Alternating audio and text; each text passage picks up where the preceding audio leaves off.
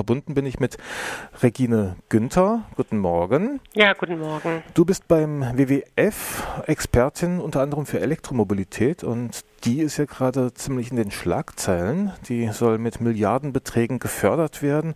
Das möchte zumindest die nationale Plattform Elektromobilität.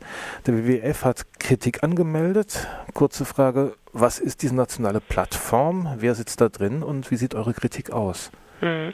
Die nationale Plattform für Elektromobilität wurde im vergangenen Mai von Bundeskanzlerin Merkel ins Leben gerufen, eben um Elektromobilität in Deutschland zu fördern. Die Autoindustrie hat hier ja lange Zeit geschlafen. Es gab keine Investitionen. Andere Länder sind vorbeigezogen und jetzt ist natürlich die Aufgabe, da aufzuholen.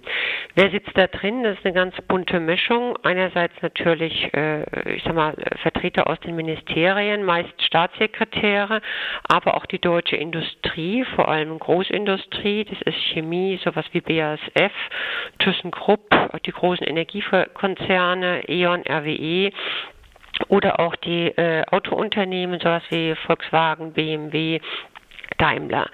Ähm, es gibt ein paar gesellschaftliche Gruppen, zivilgesellschaftliche Gruppen, die Mitglied sind. Ähm, das ist eben der WWF, die Verbraucherzentrale, das Klimabündnis der Städte. Ähm, ja, ich glaube, das waren sie auch schon. Das heißt, die Industrie ist ja sehr stark vertreten, Chemieindustrie, die an den Batterien verdienen möchte, Energieunternehmen, die am Strom verdienen möchten und die Autoindustrie, die diese ganzen Autos dann verkaufen möchten, die sind aus Geschäftsinteresse da vor allem kann man mal sagen. Naja, das ist ja, das ist ja legitim. Ja, also ich meine, deren äh, Aufgabe ist es ja, äh, neue Geschäftsfelder zu erschließen. Und der WWF unterstützt auch die Einführung von e Elektromobilität sehr schnell. Ähm, wir haben eine große Studie gemacht im vorvergangenen Jahr, äh, wo wir eben sehr gut zeigen, wenn wir Klimaschutz ernst meinen, müssen wir die Emissionen 95 Prozent senken bis 2050. Und da muss der Verkehrssektor einen signifikanten Beitrag leisten. Und da bleiben eben, wenn man sich genau anguckt, für den äh, Privatverkehr, da müssen die Autos äh, anders betrieben werden, eben nicht mehr mit Öl oder Gas, sondern äh, elektrisch. Und diese Energie muss dann eben aus Erneuerbaren kommen. Und für den Güterverkehr, Flugverkehr, Schiffsverkehr, die Antriebe, die nicht elektrisch betrieben werden können, aus physikalischen Gründen, die müssen mit Biosprit betrieben werden. So können wir den Verkehrssektor, ich sag mal, nur von der Antrie vom Antrieb her umgestalten. Dazu kommt natürlich maßgeblich, dass wir sehr viel auf die Schiene verlagern müssen, ganz klar und ähm, äh, dass wir auch äh, weniger fahren müssen. Das heißt also mehr auch auf öffentliche Verkehrsmittel umsteigen. Aber Elektromobilität hat einen, ist ein wichtiger Bestandteil eines klimafreundlichen Verkehrskonzeptes. Insofern, deshalb waren wir auch in der Plattform, weil wir äh, gesagt haben, wir brauchen das und äh, wir kritisieren nicht per se Elektromobilität, sondern die Ergebnisse der Plattform. Die Ergebnisse der Plattform sind ja jetzt bekannt geworden. Es werden Milliarden Investitionen, Milliarden Subventionen ähm, gefordert, gewünscht und von der Politik auch schon zugesichert. Naja, zugesichert ja nicht. Also ähm, was die Plattform gemacht hat, ähm, äh, es gibt eigentlich zwei große oder drei große Bereiche. Das eine ist zu sagen, wir brauchen Forschungsgelder, da wurden vier Milliarden gefordert.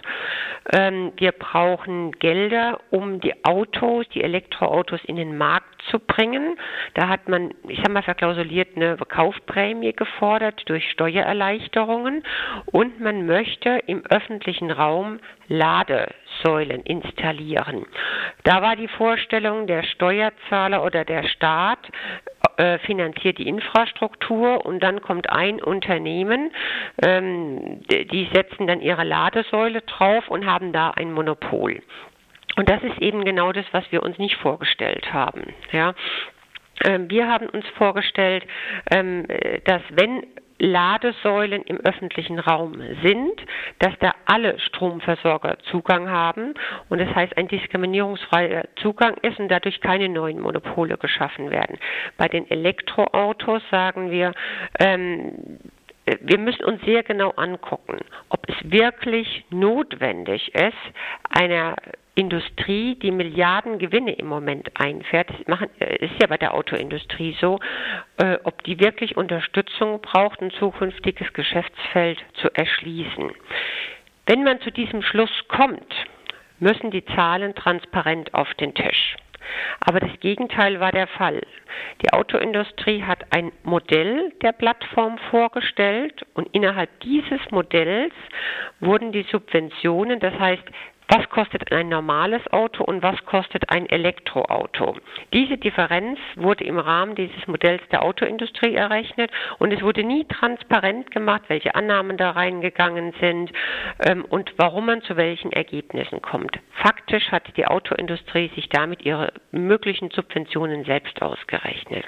Das haben wir immer scharf kritisiert, aber die Autoindustrie hat sich wirklich standfest geweigert, die Zahlen da auf den Tisch zu legen. Insofern sind wir froh, dass die äh, Bundesregierung im Moment nicht ins Auge fasst, solche Kaufprämien äh, zu starten. Nichtsdestotrotz bleibt ein übler Nachgeschmack. Also diese Plattform scheint doch sehr intransparent zu sein, auch gegenüber euch als Mitgliedern. Ja, so Und ist es, muss man sagen. Es war ein sehr intransparenter Prozess. Auch die Berichterstattung Erstellung war äußerst intransparent. Also viele von unseren Forderungen sind einfach wieder rausgefallen, ohne dass wir darüber informiert wurden. Ähm, es ist nicht gut gelaufen. Mhm. Die Energieindustrie, habe ich gehört, möchte jetzt Monopol-Tankstellen, äh, die aber vom Steuerzahler finanziert werden. Die Autoindustrie möchte sehr, sehr viel Geld auch aus unseren Steuern für den weiteren Ausbau des Individualverkehrs, kann man so sagen. Ähm, klar, ich kann mir vorstellen, dass in der Stadt Pflegedienste und ähnliche auf Mobilität angewiesen sind, aber ansonsten sollte man doch eher auf einen kostenfreien Nahverkehr setzen als auf ähm, Elektro-Individualverkehr, oder? Das ist richtig. Es kommt darauf an, welches Modell man sich anguckt. Also wir gehen davon aus, dass mit einer sehr stark alternden Bevölkerung dieses Umsteigen auf den Individualverkehr auch Grenzen hat. Natürlich muss es sehr stark ausgebaut werden und sehr viel mehr Anreize gesetzt werden, als wir im Moment sehen. Berlin ist da eigentlich schon sehr gut. Ähm, äh, andere Städte haben da großen Nachholbedarf. Ähm, nur muss man einfach sehen, dass wenn der, äh, wenn die Person oder der Bürger sich trotzdem fürs Auto entscheidet, entscheidet, dann sollte es eben ein Auto sein, was, ich, was eben nicht auf Ölbasis funktioniert. Und da brauchen wir Angebote. Und da sind wir natürlich auch dafür, ähm, dass die dann auch äh, äh bereitstehen. Ein Verkehrskonzept, ein, eine Erneuerung des Verkehrskonzepts war bei der nationalen Plattform kein Thema, oder? Nein, das haben schon Einzelne versucht, auch natürlich äh, die Vernetzung einzelner Verkehrsträger, das sind ja ganz wichtige Elemente eines zukünftigen Verkehrskonzepts. Aber letztlich ist es jetzt nur darauf hinausgelaufen, einen Subventionsforderungsbericht zu erstellen. Und das ist natürlich schon sehr bedauerlich. Mhm. Okay, vielen Dank. Regine Günther vom WWF, die Gerne. ziemlich viel Kritik an der nationalen Plattform und der Art und Weise, wie Ergebnisse dort zustande kommen, geäußert hat.